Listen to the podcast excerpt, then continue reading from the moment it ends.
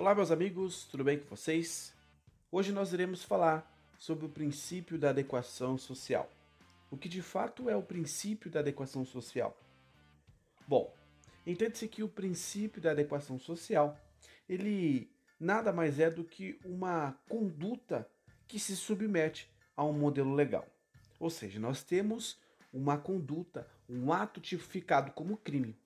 Ocorre que essa conduta ela não pode ser considerada materialmente típica se for socialmente adequada, ou seja, ela é tolerada perante a sociedade.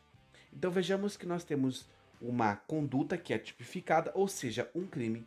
No entanto, a sociedade ela não compreende como aquela conduta sendo um crime. Então aqui nós devemos observar se estiver de acordo com a ordem social historicamente, ou seja, tem que ter um contexto histórico, então aqui não vai se verificar um desvalor do resultado da conduta. Qual é o exemplo mais típico utilizado? O exemplo é da conduta de uma mãe que autoriza uma enfermeira da maternidade, ou até mesmo hoje que é mais comum nas farmácias, a realizar o furo na orelha da sua filha recém-nascida.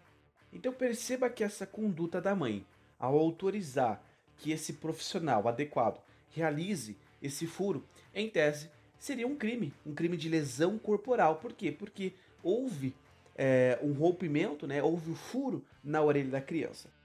Todavia, meus caros, embora você tenha uma conduta típica aí cometida pela gente, por ambas, né? Tanto a mãe quanto a pessoa que realiza o furo, aqui, em razão de ter um contexto social, ou seja, a sociedade ela autoriza que uma mulher realize o furo na orelha para colocar um brinco.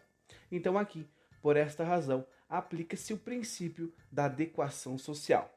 Também nós podemos ver o exemplo de aplicação é, do princípio que nós estamos referindo em casos de lesão desportiva, ou seja, vamos imaginar o UFC, né? A troca de, de socos, a troca ali de é, agressões, todavia essas agressões elas são permitidas. Por quê? Porque nós estamos diante de um âmbito desportivo. Todavia, queridos, é importante que os atletas eles possam observar a fundo quais são as regras daquele determinado esporte, o que é permitido e o que não é permitido.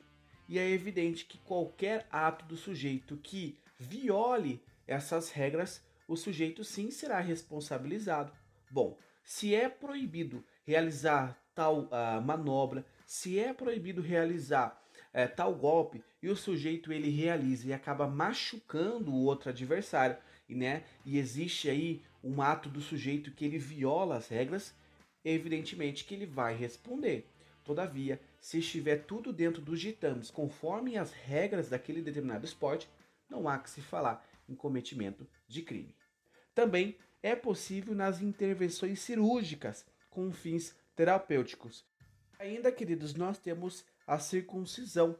Ela pode ser realizada para fins medicinais ou até mesmo para fins religiosos. Então, aqui é importante que você compreenda que quando nós estamos diante do princípio da adequação social, não há que se falar em cometimento de crime. Ou seja, nós estamos diante de uma causa de excludente, uma causa supralegal de exclusão da tipicidade. Então, neste momento, afasta-se todo o aspecto material da tipicidade e torna essa conduta totalmente atípica. Atípica não é uma conduta considerada crime.